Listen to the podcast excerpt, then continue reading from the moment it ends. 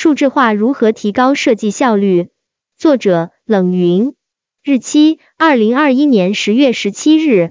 大家好，我是冷云，今天很高兴应深圳服装设计师协会的邀请，通过这样的形式给大家回答一个命题作文：企业应该如何适应数字化时代的快速创新要求，以及如何为此来匹配人才？这里我先把这个命题分解一下。这里其实有三个关键词：数字化、快速创新、人才发展。我对快速创新的解读是设计师快速出款的能力。快速出款对于当下来说并不是一个多么高门槛的事情，但现在主要是通过以下三种方法解决。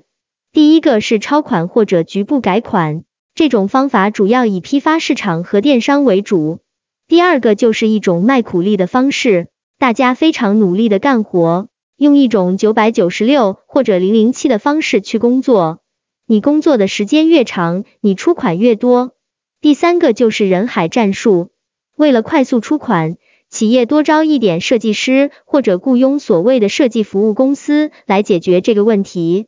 现在市面上一些所谓的设计服务公司，他们以五百至一千元的价格去打包售卖他们的设计图稿。其实这些款也都是从各个网站上收集来的。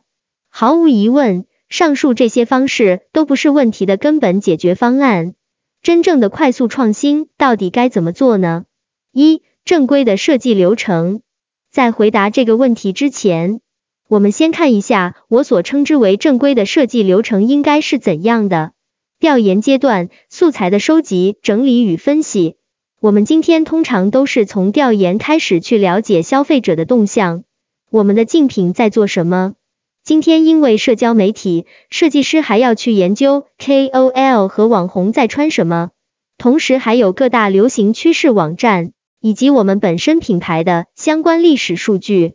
所以如果你想认真做这个环节，最费时的事情是素材的收集、整理和分析，这是第一大点。商品企划。当调研完成之后，我们会制作我们的企划。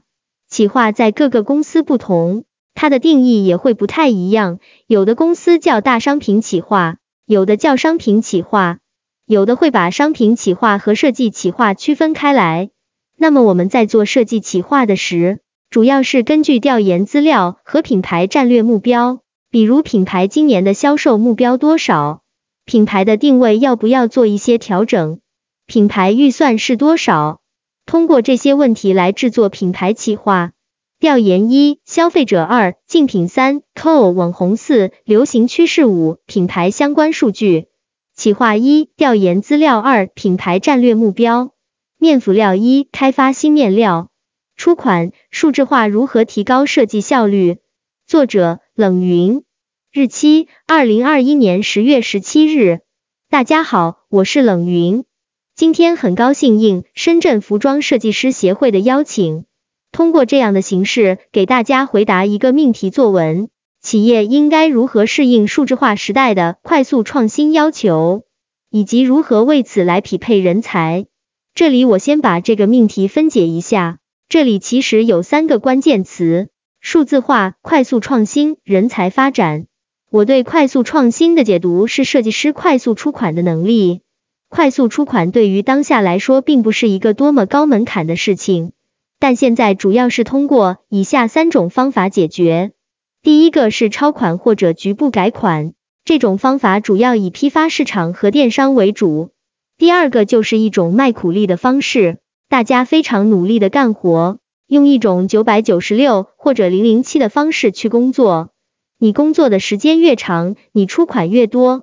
第三个就是人海战术。为了快速出款，企业多招一点设计师，或者雇佣所谓的设计服务公司来解决这个问题。现在市面上一些所谓的设计服务公司，他们以五百至一千元的价格去打包售卖他们的设计图稿。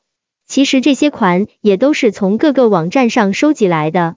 毫无疑问，上述这些方式都不是问题的根本解决方案。真正的快速创新到底该怎么做呢？一、正规的设计流程。在回答这个问题之前，我们先看一下我所称之为正规的设计流程应该是怎样的。调研阶段，素材的收集、整理与分析。我们今天通常都是从调研开始去了解消费者的动向，我们的竞品在做什么。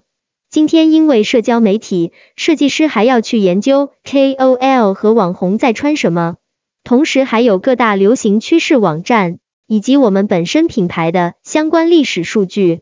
所以，如果你想认真做这个环节，最费时的事情是素材的收集、整理和分析，这是第一大点。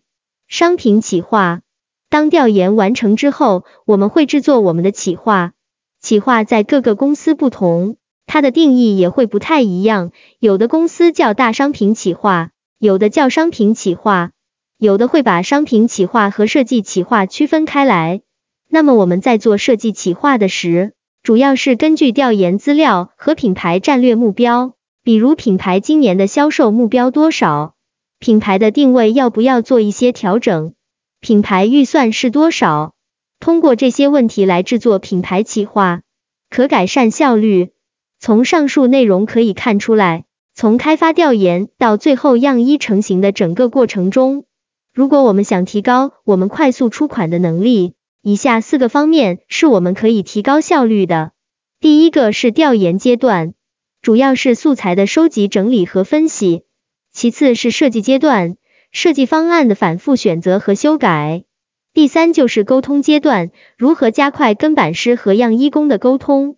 这里面还有一个很重要的问题，不是所有的企业都有样板房，有时很多企业的板房在工厂里。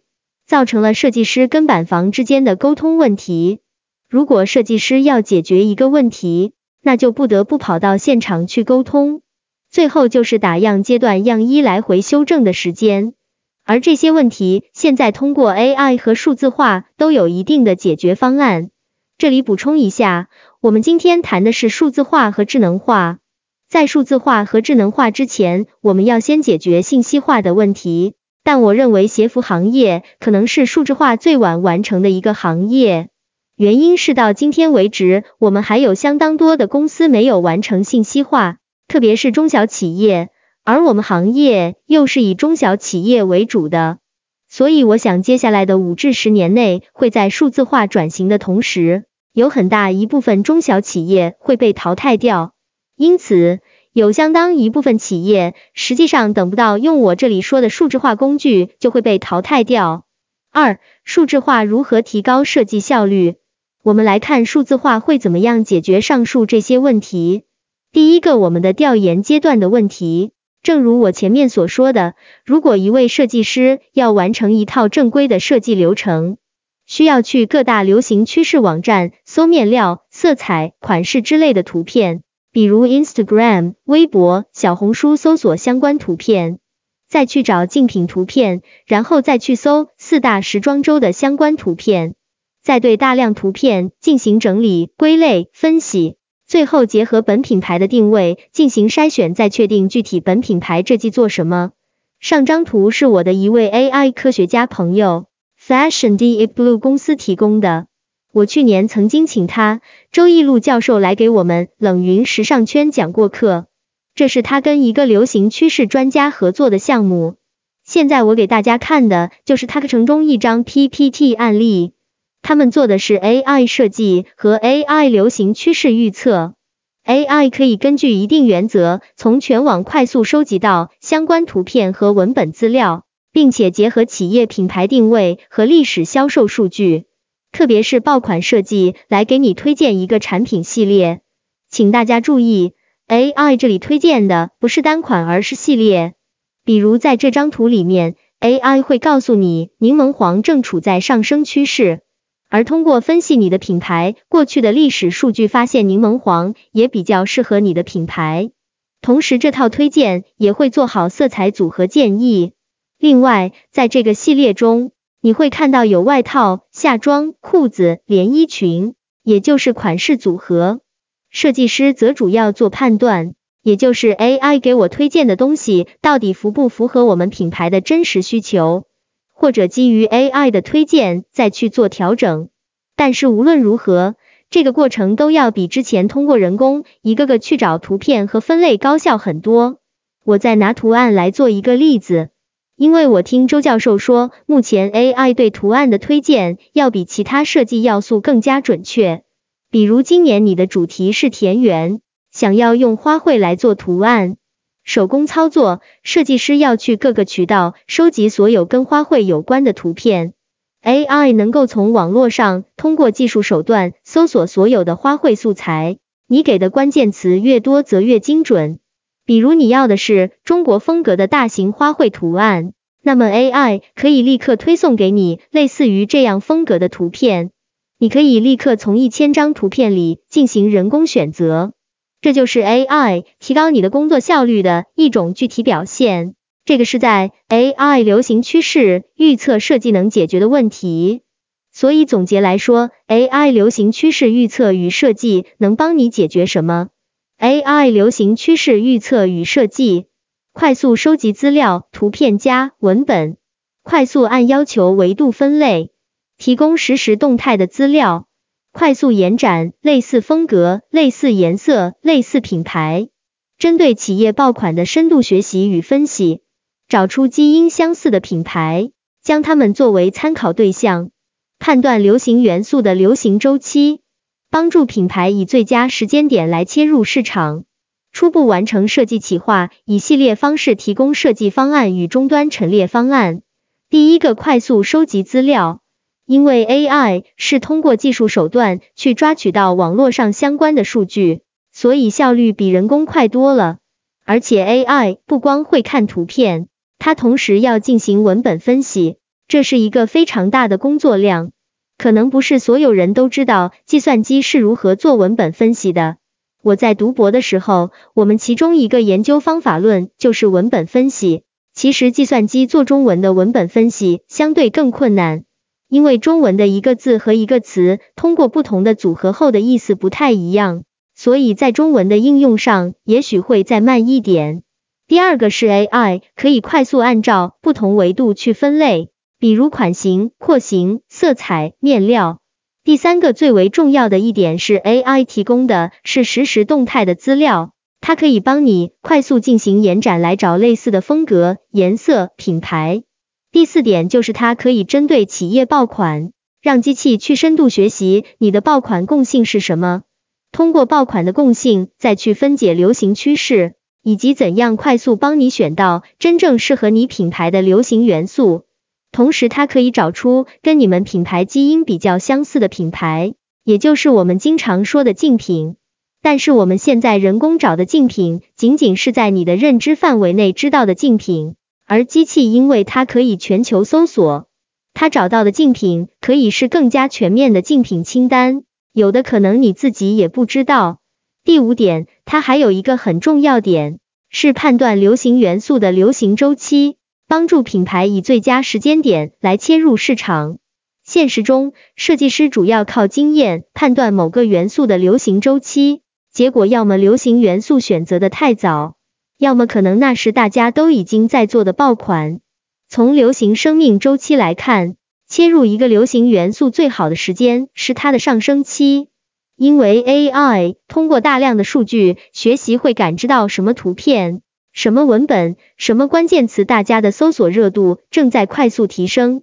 它可以告诉你这个结果，并且告知某元素的生命周期在哪个阶段。其次，我们再看设计、沟通、打样的环节又会得到怎样的改善？最简单的，也是最主要的，就是靠 3D 设计软件。